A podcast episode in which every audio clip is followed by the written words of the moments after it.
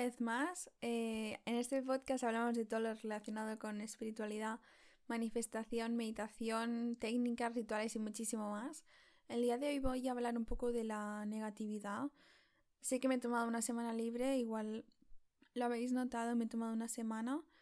Eh, evidentemente estoy trabajando en otro sitio, entonces eh, es difícil a veces compaginar.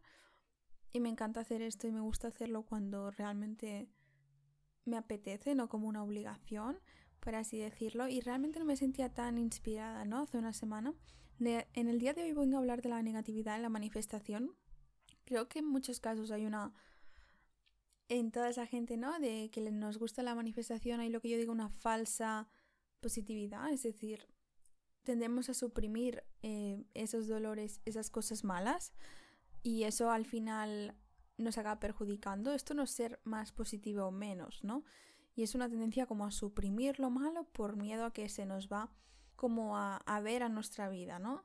Y eso no, es un error. Una cosa, es una cosa diferente es el diálogo que nosotros tenemos interior.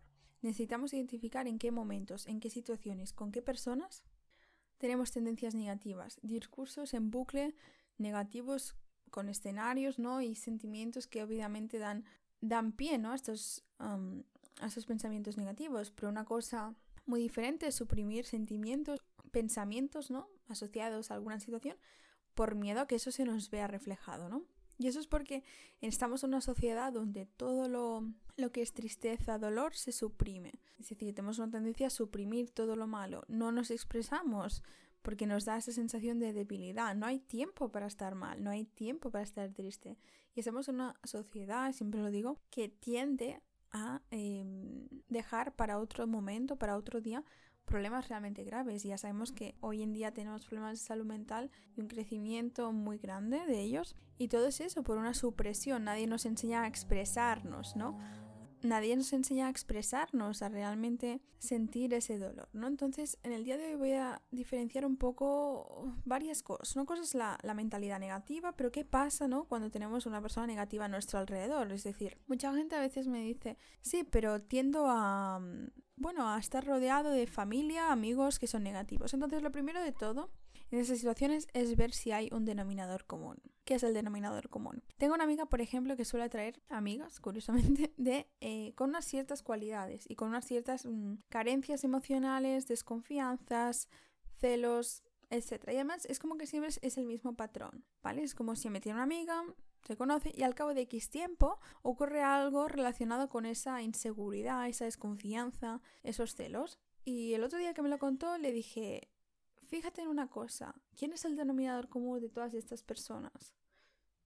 Eres tú. Y eso no es una forma para que uno se autoculpabilice, no se dé golpes. No, es una forma de autorresponsabilidad, de uno darse cuenta de que cuando tenemos una situación que se nos repite continuamente, y ese continuamente no tiene que ser cada mes o cada dos meses, sino cada año, tenemos que ver si nosotros tenemos una parte de responsabilidad. Si igual hay algo que nosotros podemos cambiar, porque esto ya se trata de un patrón, que hay un patrón, ¿no? Hay, hay un patrón que, que estamos repitiendo y por lo tanto que algo tenemos que cambiar, porque está claro que si seguimos haciendo lo mismo, ¿no? Seguiremos atrayendo a estas personas, ¿no? Entonces, una de las cosas de por qué tenemos negatividad en nuestra vida o personas a nuestro alrededor es el efecto espejo. Si tú eres una persona insegura, una persona celosa, una persona em, que le gusta el drama, las críticas, no es ninguna sorpresa que la gente de tu alrededor se va a ser, va a ser así. Es decir, a gente pues con las mismas aficiones, ¿no? Es decir, trama, cotilleo, mm, inseguridad, etcétera, ¿no? Cuando tú empieces a realmente darte cuenta de que esas cualidades realmente no eres tú, porque eso es lo que siempre digo, nosotros nacemos con una pureza y esa pureza se va corrompiendo a lo largo de los años. Nadie nace con celos, nadie nace enfadado, nadie nace con rabia. Todo esto es algo que se aprende luego. Entonces, es algo que construimos después. Entonces, también es algo que se puede disminuir, ¿no? O eliminar. Ya no digo eliminar, digo disminuir. Entonces, si estás en una situación que ves que hay un patrón, ya sea en el terreno del amor, en el terreno de la salud, en el terreno de, de la amistad, yo creo que los más famosos son el terreno del amor y de la amistad. Si hay un patrón, ¿no? Que siempre tiendes a a atraer gente que, no es buena, que no es buena contigo, que no te respeta, que no te dedica tiempo, que siempre te da como esa desconfianza, que es porque hay algo en ti que está trayendo eso. Y eso es muy difícil de verlo de otra persona. Hay ciertos patrones que nosotros tenemos que intentar ver de dónde proceden. Y aquí es un poco la dificultad, ¿no? Nos tenemos que fijar primero cuándo empezaron y segundo, qué cualidades tiene esa persona que no nos gusta y ver si podemos intentar ver si esas cualidades están dentro de nosotros, ¿no? Perdón, es decir, si siempre traigo gente que es insegura o celosa, ¿puedo yo ver esa inseguridad, esos celos en mí? Igual sí, igual no. Pero ese proceso de realmente reflexionar y pensar si, porque todo es un efecto espejo. Si tú tienes todo alrededor, toda esa gente a tu alrededor así, es por algo. Cuando uno cambia, cuando uno es de una determinada manera, esa gente no es que habrá un conflicto, no, y dejaremos de ser amigos. Esa gente ya verás que ya no te dará lo que tú quieres, no te aportará lo que tú quieras. Sin rencor, sin rabia, sin malestar, pero os iréis distanciando. Irás poniendo distancia o ellos a ti. Ya no será lo mismo, es decir, no habrá gente en tu alrededor con esas situaciones. Evidentemente esto es muy fácil en el ámbito de amistad y de, de amistad y de amor, ¿no? Pero ¿qué pasa en familia? ¿Qué hacemos cuando tenemos una persona cerca de nosotros que, bueno, que está claro que es muy negativa, todo lo ve muy mal y nosotros estamos en un proceso de, de cambiar eso? ¿Qué hacemos, no?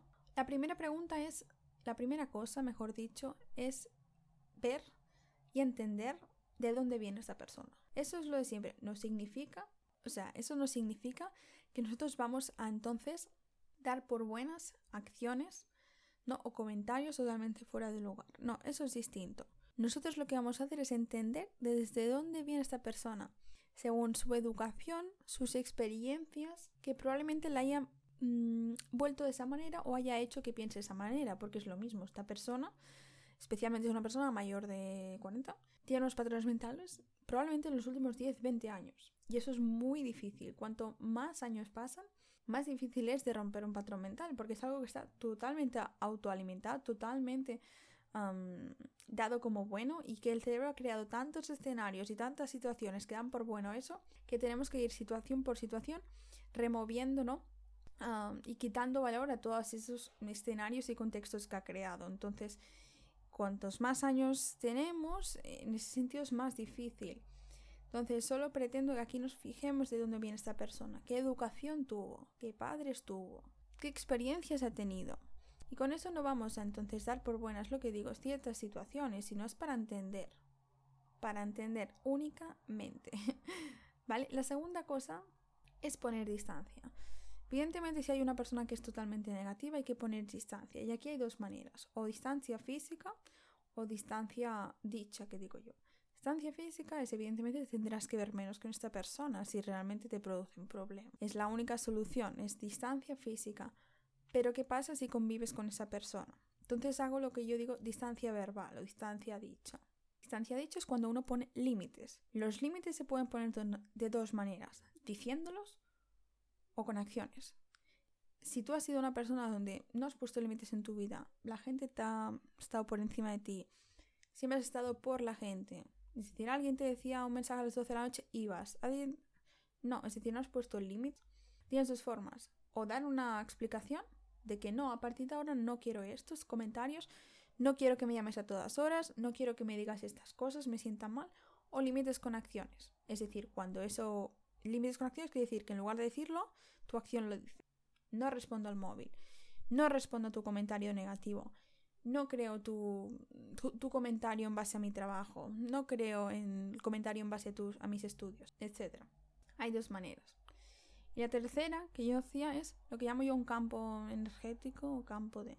Yo sinceramente he lidiado muchos años con una persona muy negativa. Entonces, lo que yo hacía, porque evidentemente era una persona que vivía con esta persona, era crear un campo alrededor mío. Es decir, como una mena de... una especie de campo magnético alrededor y cuando esa persona hablaba, me hablaba a mí, especialmente cuando estaba enfadada nuestra persona, entonces es como si las palabras rebotasen, no llegaba a entrar. Hay mucha gente empática, y aquí estoy yo y probablemente estás tú, que nos llevamos no solo lo nuestro, sino lo de los demás. Tendemos a mm, llevarnos una mochila, mm, sentimientos o problemas, mejor dicho, de los demás. Y hay que aprender a diferenciar. Cada uno es responsable de sus problemas, cada uno tiene que lidiar con sus problemas. Aquí no hemos venido a salvar a nadie, ¿vale? Eso es algo importante que tenemos que aprender. Cada uno se tiene que salvar a sí mismo. Tú puedes dar ayuda, no es una forma de egoísmo lo que estoy diciendo. Uno puede dar ayuda, pero también tenemos que entender que no todo el mundo quiere ayuda. Y es algo difícil de, de aceptar, pero porque evidentemente todos hemos tenido una persona que está en una situación compleja, le hemos dado consejos, hemos estado ahí por ella y no ha cambiado.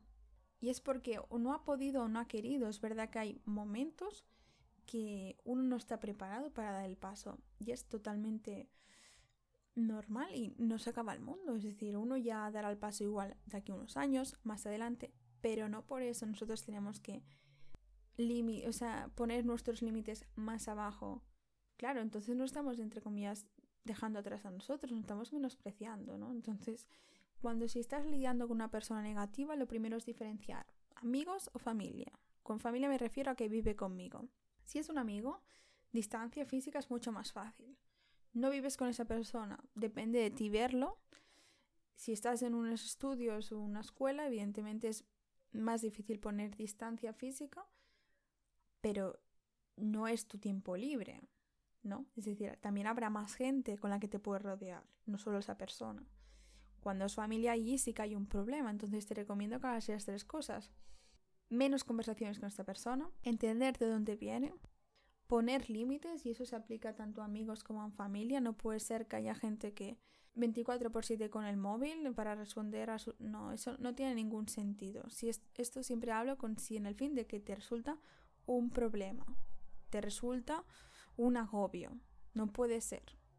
Hay que poner unos límites. Los límites evidentemente los marcas tú. Mis límites para ti no serán suficientes o los serán demasiado. Y los tuyos para mí pues serán demasiado o serán insuficientes, pero funcionan para ti. Eso es lo importante. Lo que no puede ser es que nosotros lidiemos, ya digo, con lo nuestro más lo de los demás. Eso no, es decir, todos tenemos eh, situaciones complejas y ya si estás escuchando algo, ya me imagino que no es una persona suficientemente empática y generosa. Es decir, no es un sentimiento de culpabilidad, culpabilidad, es un sentimiento de volver a ponerte en primer puesto, porque al final el podio, el primer puesto es tuyo. Eso uno lo tiene que ver. Para dar, uno tiene que tener. Una frase muy lógica. Ok, para dar uno tiene que tener, es decir, para uno dar consejos, estar bien, tiene que estar bien. Pero si nosotros no estamos bien, ¿qué vamos a dar? Nada. Entonces, priorizarse a uno mismo volver a ponerse uno en el primer lugar es la clave para aprender a lidiar con una persona así. Porque con ponerse en el primer lugar, priorizarse, empezaremos a tomar decisiones pensando en nosotros, pensando en nuestro bienestar, no en el bienestar de otro, en el nuestro. Y aquí hablo de situaciones evidentemente complejas. Si un amigo necesita nuestra ayuda, ahí sí vamos a estar. Me estoy hablando de personas totalmente tóxicas, negativas, que se ultra aprovechan ¿no? de la paciencia, energía de uno. Estos son casos distintos, creo que se ve la diferencia. Yo que he lidiado con una persona negativa solo te puedo decir que mm, uno cambia si quiere, es decir, evidentemente esta persona ha mejorado mucho, pero uno cambia si quiere y uno tiene que acordarse eso siempre. Uno cambia si quiere. Tú no harás que nadie cambie. Es así. Si una persona cambia es porque ya quiere, igual que tú, cuando cambiaste algo, cuando has empezado algo nuevo, ha sido por ti te han ayudado. Y tienen mérito también, ¿no? Y te han apoyado, pero el mérito es tuyo realmente. Eso es lo mismo. Si estás lidiando con alguien negativo, lo primero que te digo es cuídate mucho, distánciate lo que puedas, pon límites, prioriza tu bienestar mental. Y si es en el caso de pareja o amigos, está en tus manos totalmente cortar esa relación, aunque sea de, de hace muchos años. Y es doloroso porque hay veces que crecemos con alguien y pasan años y al cabo de X años pues vemos que esta persona no, no se parece a nosotros, tiene vidas completamente diferentes, eh, se ha vuelto muy tóxica o eh, solo habla de cosas malas y estamos en momentos diferentes y no es que alguien sea mejor o peor, es que los caminos son distintos y eso forma parte ¿no? de la vida, es decir, unos uh, tenemos amigos que nos acompañan durante un tiempo, luego se van, a veces vuelven, a veces no, no y es como que forma parte, ¿no? Entonces lo voy a dejar por aquí. ¿Vosotros qué pensáis de la gente negativa? ¿Tienes a alguien cerca tuyo que, que es así? ¿Qué estás haciendo para, para sentirte mejor, cómo estás llevando el intentar ser un poco más positivo con alguien así. Y nada, te deseo mucha suerte y nos vemos muy pronto.